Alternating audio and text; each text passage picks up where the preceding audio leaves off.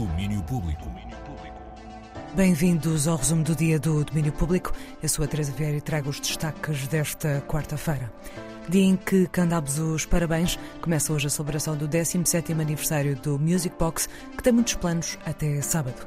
O primeiro de muitos momentos do Music Box é hoje, com o concerto do Expresso Transatlântico, mas há mais, no dia 7, quinta-feira, Puta da Silva e Rasta Fogo juntam-se em palco para homenagear Índia, de Gal Costa, lançado há 50 anos, num concerto onde a cantora brasileira e o quarteto nordestino de forró vão tocar o álbum na íntegra. Concerto também de Pluto, de Manuel Cruz e Peixe, no dia 8, e no sábado há Margarida Campelo e Femme Falafel, que se fundem no projeto Margarida Femme Campbell Falafel, interpretada em conjunto canções de cada uma ainda versões de outros autores. São alguns dos planos de celebração dos 17 anos Music Box em Lisboa, a partir de hoje até sábado. E se falamos em celebrações, hoje é dia de celebrar Eva no Porto, primeiro álbum a solo de Dino de Santiago faz 10 anos e ele decidiu fazer a festa. Foi um álbum especial que surgiu no momento em que a irmã tinha um problema de saúde e que chegou a ser aconselhada a retirar o útero.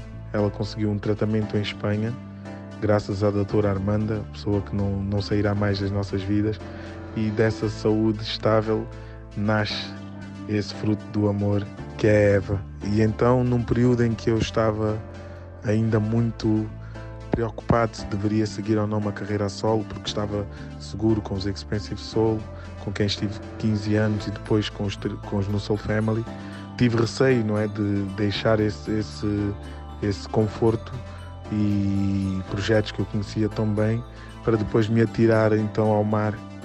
Mas foi nesse atirar-me ao mar que encontrei a minha voz, o meu som, o meu próprio estilo e hoje estou aqui. Estes 10 anos parecem que foram 100. Uma década que pareceu muito mais e que começou com Eva, primeira sobrinha, e depois o disco. A festa já teve um primeiro capítulo no Tivoli e hoje conhece o segundo na Casa da Música.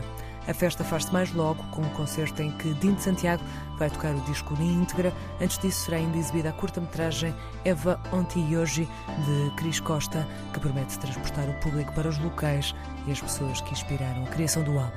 O concerto acontece mais logo às nove e meia. Apontando para o próximo ano, ficamos a conhecer mais detalhes da programação de edição 13 do Gui Dance, Festival Internacional de Dança Contemporânea em Guimarães. O regresso do festival está marcado para 1 a 10 de fevereiro. Banto de Vítor Hugo Pontes será o primeiro momento desta 13ª edição do Guidance no dia 1 de fevereiro, com uma programação que conta com 10 espetáculos e atividades paralelas em vários palcos da cidade de Guimarães, como o Centro Cultural Vila Flor, o Centro Internacional das Artes José de Guimarães e o Teatro Jordão. Nas confirmações temos nomes como Panaíbra, Gabriel Canda, Gil Lourenço, Wayne McGregor, Beatriz Valentim, Pini, Gaia de Medeiros, Shimmering Production, Diana Niepce e Timur Dance Theatre. Uma edição com foco especial em África e outro na Ásia. Estas são as propostas do Guidance, que regressa a Guimarães em fevereiro. E por fim falamos de TikTok, depois do Wrapped do Spotify e das versões do YouTube, do Tidal e de outras redes, o TikTok também está a fazer um balanço de 2023. É verdade que o vídeo é a base, mas a ligação entre a viralidade da rede e o sucesso das e o sucesso das canções parece evidente. Aliás, no Reino Unido, 13 das 16 que foram número 1 das tabelas tiveram um momento viral no TikTok. E nos Estados Unidos o mesmo aconteceu, com 13 dos 18 temas que ocuparam o número 1 da Billboard Hot 100. Em termos globais, a artista mais vista no TikTok foi Kim Loaiza, uma cantora mexicana youtuber e estrela de internet. No top 10 surgem nomes como Selena Gomez ou Shakira e figuram vários grupos de K-pop, como as Blackpink, Blackpink, os BTS ou as New Jeans, que até gravaram um videoclipe em Lisboa.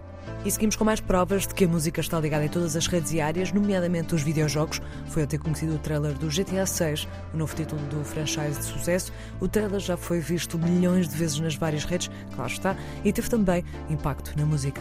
A canção escolhida para o trailer foi Love is a Long Road, tema do primeiro álbum solo de Tom Petty, e bem, em apenas um dia a internet já fez questão de dar a conhecer esta canção às novas gerações. Segundo a equipa do Spotify, a música teve um aumento de streams na ordem dos 37 mil por cento. É mais um sucesso musical ligado ao GTA, um franchise conhecido também pelas suas rádios dentro do jogo, que já contaram até com curadoria de nomes como Frank Ocean, Flying Lotus ou Danny Brown. Pelo meio, o Spotify criou uma playlist dedicada ao jogo, com 100 músicas e um total de 7 horas e meia. Domínio Público.